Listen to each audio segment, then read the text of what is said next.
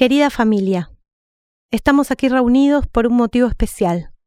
Nos llena de alegría que nos acompañen en el día de hoy. Hace exactamente 50 años, este hombre, Alberto Vicchieri, y yo nos casábamos en la iglesia Jesús Buen Pastor.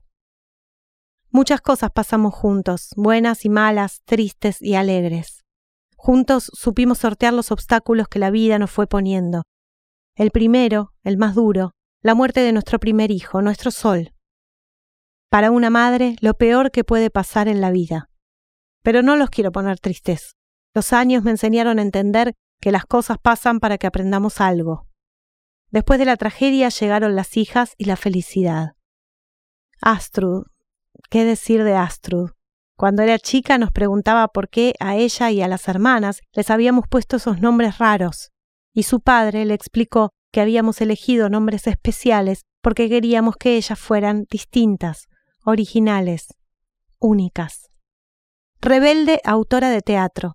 Cada vez que le digo que no entiendo algo de sus obras, me dice enojada, mamá no lo escribí para que vos lo entendieras.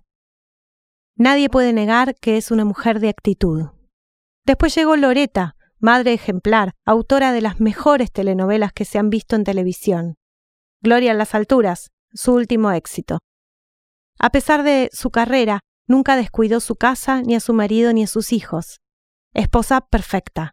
Saben que no exagero si digo que Loreta es un ejemplo de mujer. Y por último, Oxana, reciente madre de Violeta, la bebé más hermosa del mundo, profesional de éxito, creadora de grandes publicidades. Ella fue la que inventó ese jingle que todos saben, pero que no puedo decir. A ella no le gusta que yo esté orgullosa me mira con esa sonrisa radiante que tiene. Mamá, yo trabajo haciendo publicidad, es una forma de ganar plata como cualquier otra, no es un arte. Y yo le digo, mi amor, si una madre no está orgullosa de sus hijas, ¿qué sentido tiene su vida? Además, Oxana escribe unas poesías hermosas que todavía no nos dejó leer. A ver si hoy nos comparte alguna. Me acuerdo que cuando empezaron a crecer, un día vino Alberto y me dijo, tres hijas escritoras. ¿Me querés explicar qué hicimos mal? Lo miré a los ojos y le dije, ¿y qué querés?